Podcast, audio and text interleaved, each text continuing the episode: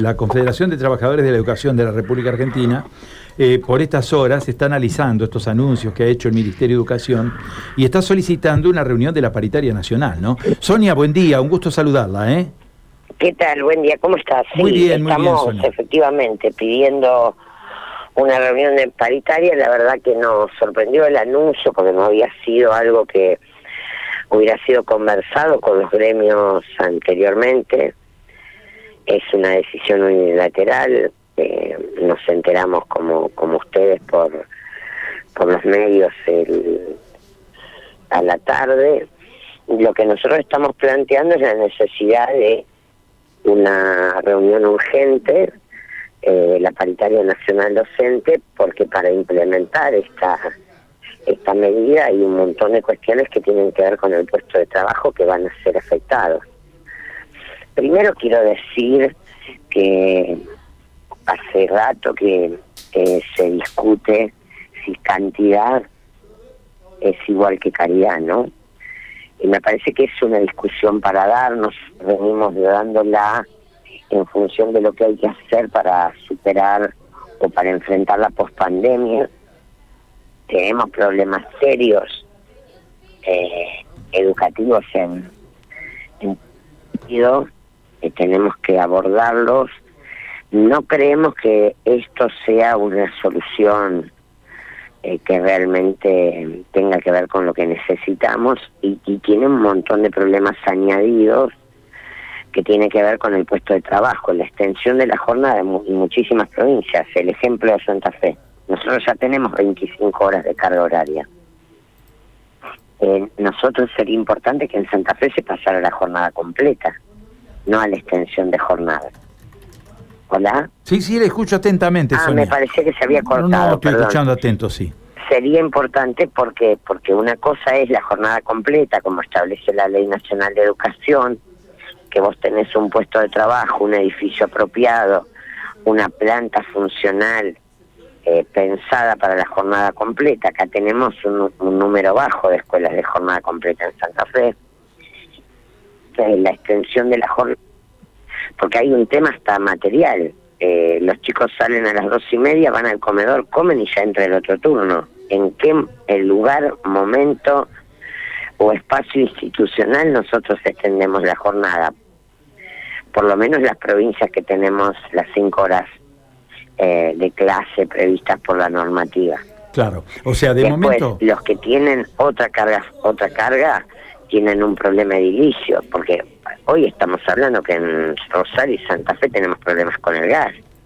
Claro. Si hay fondos nacionales, la verdad, tienen que ir a infraestructura, a creación de jardines y a creación de escuelas secundarias, que es una prioridad necesitamos más jardines de infantes, necesitamos que los chicos de, los papás que trabajan puedan ingresar en, a los tres o a los dos años incluso, porque los papás tienen que estar pagando una guardería que es carísima y que muchas veces es de mala calidad, no, eh, quiero decir que no con trabajo precario, sin titulación y todo lo demás y nosotros necesitamos que esos niños estén cubiertos, especialmente los de los sectores populares que no tienen nada.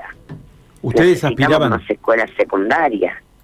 Claro, eh, eh, Sonia, ustedes aspiraban a ser consultados antes de esta idea. Sí, obviamente, porque aparte nosotros, mire, nosotros hemos estado planteando cuestiones para mejorar la cuestión educativa en la pandemia y post pandemia.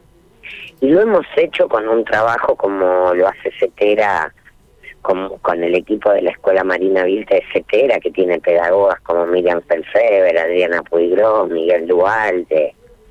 Eh, tiene un equipo de pedagogos y pedagogas destacadísimos. Nosotros venimos tratando alternativas. Una alternativa que lo han hecho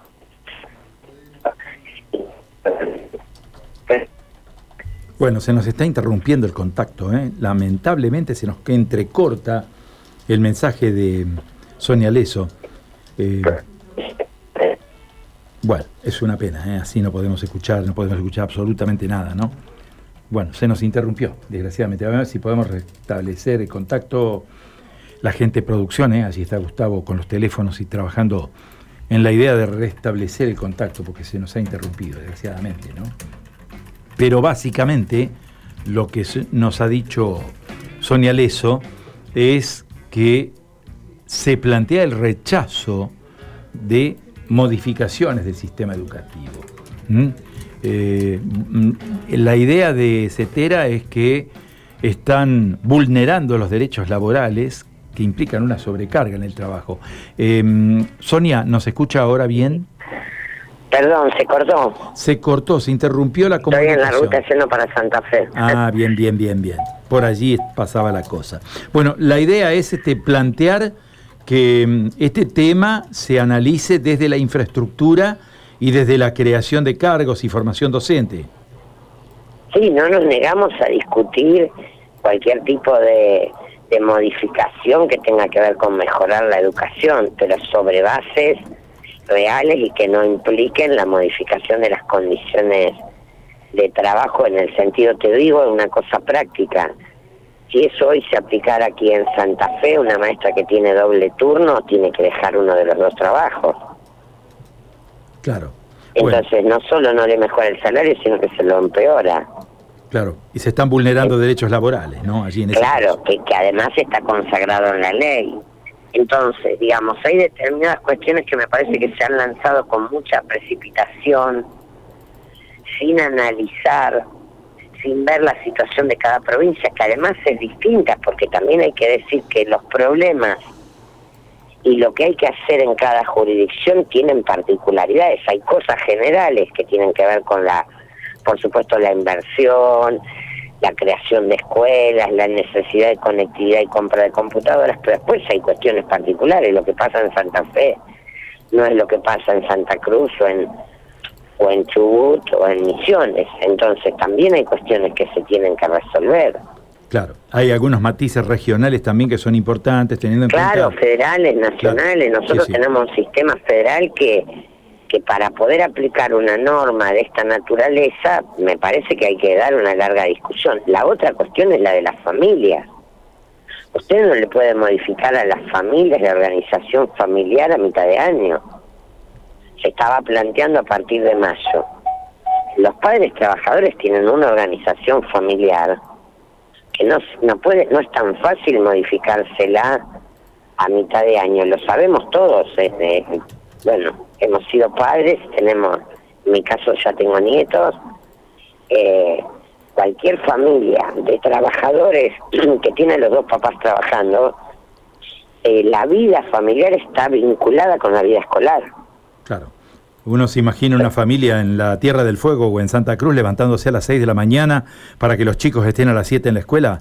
Eh, eh no, bueno, ayer decían los, los, docentes patagónicos, pero también los compañeros del conurbano bonaerense y de Capital, porque hay chicos, incluso te pasa acá en Rosario, eh, hay chicos que tienen del conurbano que sus mamás son domésticas en Capital o, o que trabajan en cualquier comercio de Capital que se toman un tren que si entra a las 7 de la mañana tiene que salir a las 5 de la casa, donde no va a tener tren ni colectivo, porque a esa hora también hay un problema con el transporte en muchas provincias. Ni hablar las patagónicas, que además ya tienen un horario, las patagónicas tienen un horario diferente al nuestro en una época del año.